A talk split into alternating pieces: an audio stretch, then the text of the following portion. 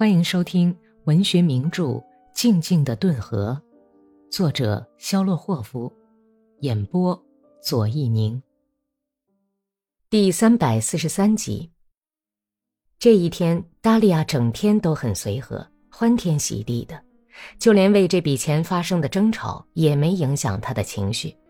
他对着镜子照了半天，不断的打量着那枚奖章，换了五次衣服。试着哪件衣服更适合那条织着条纹的乔治十字章带子，还开玩笑说：“哎呀，我现在真想再得几枚十字章啊！”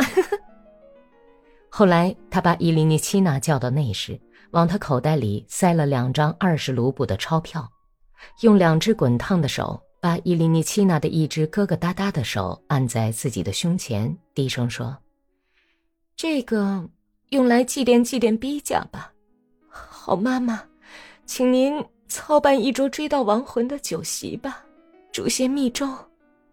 他哭起来，但是过了一会儿，眼睛里还闪着泪花，跟米沙特卡玩起来了，给米沙特卡蒙上自己过节才用的丝巾，就像根本没有哭过、没尝试过眼泪的咸味似的，笑个没有完。多尼亚什卡从草地回来以后，达利亚就完全高兴起来了。他告诉杜尼亚什卡，他是怎样领到奖章的，玩笑的表演，将军如何庄严的说话，英国人怎样像木偶呆立的站在那里直盯着他，然后较快的搞什么阴谋似的向娜塔莉亚挤了挤眼，脸上装出非常严肃的样子，对杜尼亚什卡说：“他达利亚，一个得过乔治十字章的军官遗孀，马上也要得到军官头衔。”而且将要委派他去指挥一连的哥萨克老头子。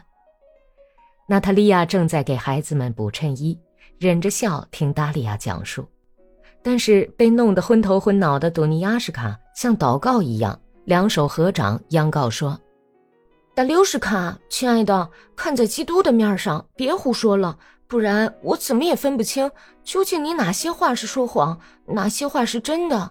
你正正经经的说吧。”你不信呢？唉，你这个姑娘也真糊涂的够可以了。我对你说的全是真话。军官都上前线了，那么谁来教练老头子们下操和学习其他那些军事科目啊？所以就把他们交给我来指挥。我对付得了这些老鬼的。你们看，我要这样来指挥他们。达利亚为了不叫婆婆看见，把通往厨房的门关上。麻利地把裙子往两腿中间一塞，从后面用一只手扯住，闪着白亮的光腿肚子，在屋子里开步走了一圈，然后在杜尼亚什卡身边站住，用低音命令说：“老头子们立正，胡子往上抬一抬，向后转，开步走。”多尼亚什卡把脸藏在手掌里，忍不住扑哧一声笑了。娜塔莉亚也笑着说。行了，不要乐极生悲。乐极生悲，哼！你们见过什么乐事儿吗？我要是再不逗你们乐乐，你们悲愁的要发霉长毛了。但是达利亚这阵高兴也跟发作时一样，突然就收场了。半个钟头以后，他回到自己住的那间小厢房，生气的把那倒霉的奖章从胸前扯下来，扔到箱子里。用手掌托着腮帮子，在小窗户前坐了半天，夜里就不知道跑到哪里去了，直到鸡叫第一遍才回来。事情过后有四天功夫，达利亚在草地上干活都很卖力，割草的活干得很不痛快，人手不够，一天的功夫还割不了两俄亩。草堆被雨淋湿了，又添了麻烦，要把草堆挑开晾晒。还没来得及把晒干的草收拢成垛，就又下起了倾盆大雨，而且像秋雨那样连绵烦人，从黄昏一直下到天亮。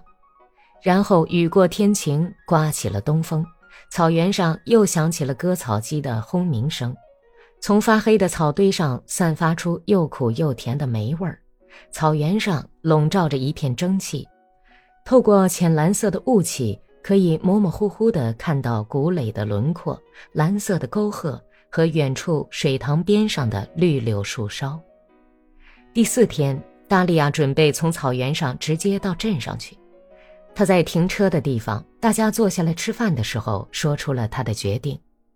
潘太来很不满意，嘲笑的问：“你干嘛要这样急呀？啊，就不能等到星期日再去吗？”“当然是有事要办，等不得了。”“难道一天也不能等了吗？”达利亚傲慢的回答说：“等不了。”“那好吧，你既然这样急着要去，连一刻也等不了了，那就请吧。不过你到底有什么急事儿啊？”可以问问吗？知道的越多，死的越快。达利亚跟往常一样出口成章，把潘太来给噎了回去。潘太莱气哼哼的啐了一口，不再追问了。第二天，达利亚从镇上回来的时候，顺路先回到村子里，家里只有伊利尼奇娜和孩子们。米沙特卡跑到大妈跟前来，但是达利亚冷冷的把孩子推开，问婆婆。娜塔莉亚在哪儿啊，妈妈？哦，她在院子里锄土豆呢。你找她干什么？是不是老头子让你叫她来了？哎呀，他简直是疯了！你就这样对他说？没有人让我来叫他，是我想告诉他点事。你是走着回来的吗？走着回来的。咱家的草快割完了吗？大概明天就完了。哎哎，等等，你往哪儿跑啊？草是不是被雨淋得很湿啊？老太婆跟在奔下台阶的达利亚后面，潇潇不休地问：“不，不很湿。好，我走了，不然就没有功夫了。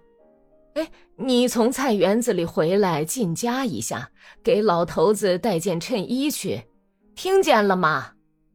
达利亚做了一个好像没听清的姿势。急急忙忙往牲口圈走去，他在码头边停下来，眯缝起眼睛，环视了一下吐着淡淡的湿雾的碧绿的顿河水面，便缓缓地向菜园子走去。